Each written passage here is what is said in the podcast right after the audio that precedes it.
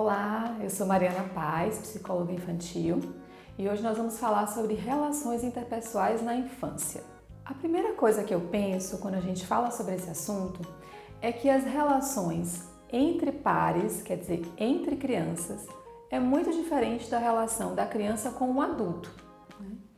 Então, os adultos eles compreendem, eles querem fazer com que a criança se sinta bem, eles facilitam as coisas para as crianças.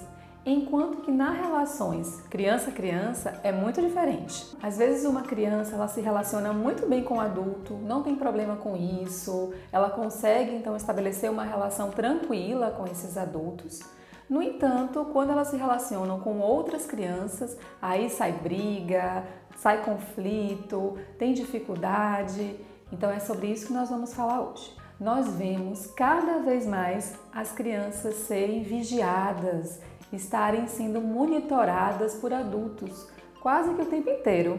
Né? Então, na escola, tem sempre um adulto por perto enquanto elas brincam no parque. Em casa, tem sempre um adulto, uma, a mãe, ou o pai, ou a babá, ou alguém que está ali, avó, né? Então estão sempre de olho no que as crianças estão fazendo, no que, que elas estão brincando.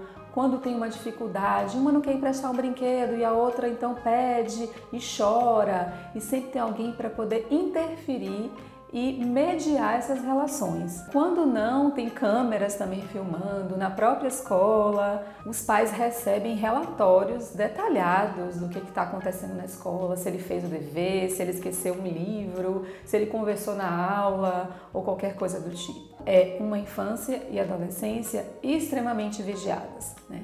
apesar, obviamente, deles poderem é, estar muito mais no mundo por conta da internet, dos vídeos, então tem um acesso à informação muito maior e há, por outro lado, uma vigilância também muito maior nisso. Então, como é que a gente proporciona chances, oportunidades para essas crianças desenvolverem as habilidades necessárias para se relacionarem melhor com outras crianças? Como é que a gente pode fazer isso se a gente está o tempo todo monitorando, mediando, dizendo o que a outra criança tem que fazer, dizendo que ela tem que emprestar quando ela não quer, dizendo que ela agora tem que pedir desculpas? Somos nós que estamos o tempo todo ditando as regras dos comportamentos que elas têm que ter. E aí a gente não dá chances para elas mesmas se resolverem, se desenvolverem, é, fazerem escolhas por elas próprias, decidirem realmente o que, é que elas vão resolver dali. Uma outra preocupação nesse âmbito, especialmente uma preocupação dos pais, é quando há uma relação de exclusão entre as crianças.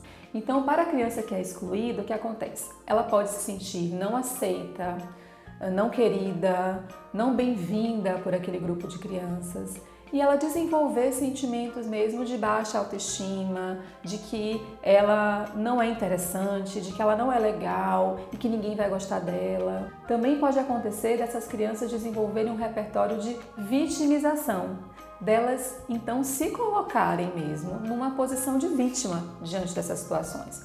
Então, eu sou a vítima, eu é que percebo que as outras crianças fazem alguma coisa de ruim para mim. E aí o que, que pode gerar a partir daí? Elas acabam também não conseguindo perceber o que que eu tenho a ver com isso, né? O que que eu também faço, é, falo, que pode dificultar e proporcionar esse afastamento dos meus colegas. O que que eu tenho responsabilidade né, com o que está acontecendo. Então, muito do que a gente precisa fazer quando isso acontece é a gente responsabilizar também essa criança e desenvolver uma conscientização dela com relação a essas, é, esses conflitos que acontecem e esses distanciamentos que acontecem entre as crianças. Isso pode ajudar bastante elas a se motivarem e a se perceberem e mudarem alguma coisa que queiram. E por outro lado, acontece quando é o seu filho que pratica a exclusão de outras crianças. Muitas vezes essa é uma situação que gera ainda mais preocupação para os pais.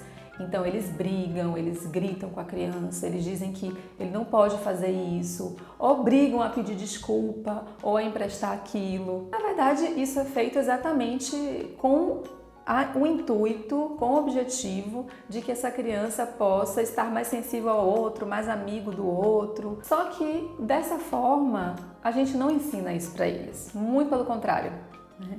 A gente está ensinando, a gente está relacionando o pedir desculpas e o estar sensível ao outro com briga, com obrigação, com grito, né? E aí a gente acaba ensinando tudo ao contrário, sem querer. Nos dois casos, tanto quanto a criança é excluída e nos casos em que ela exclui, o caminho, gente, para a gente poder ajudar elas nisso é a conscientização. Então a gente fazer com que elas pensem de novo sobre o que vivenciaram, sobre a situação que passaram, sobre então o que que eu senti no momento, o que que o meu colega e o meu amigo pode ter sentido também.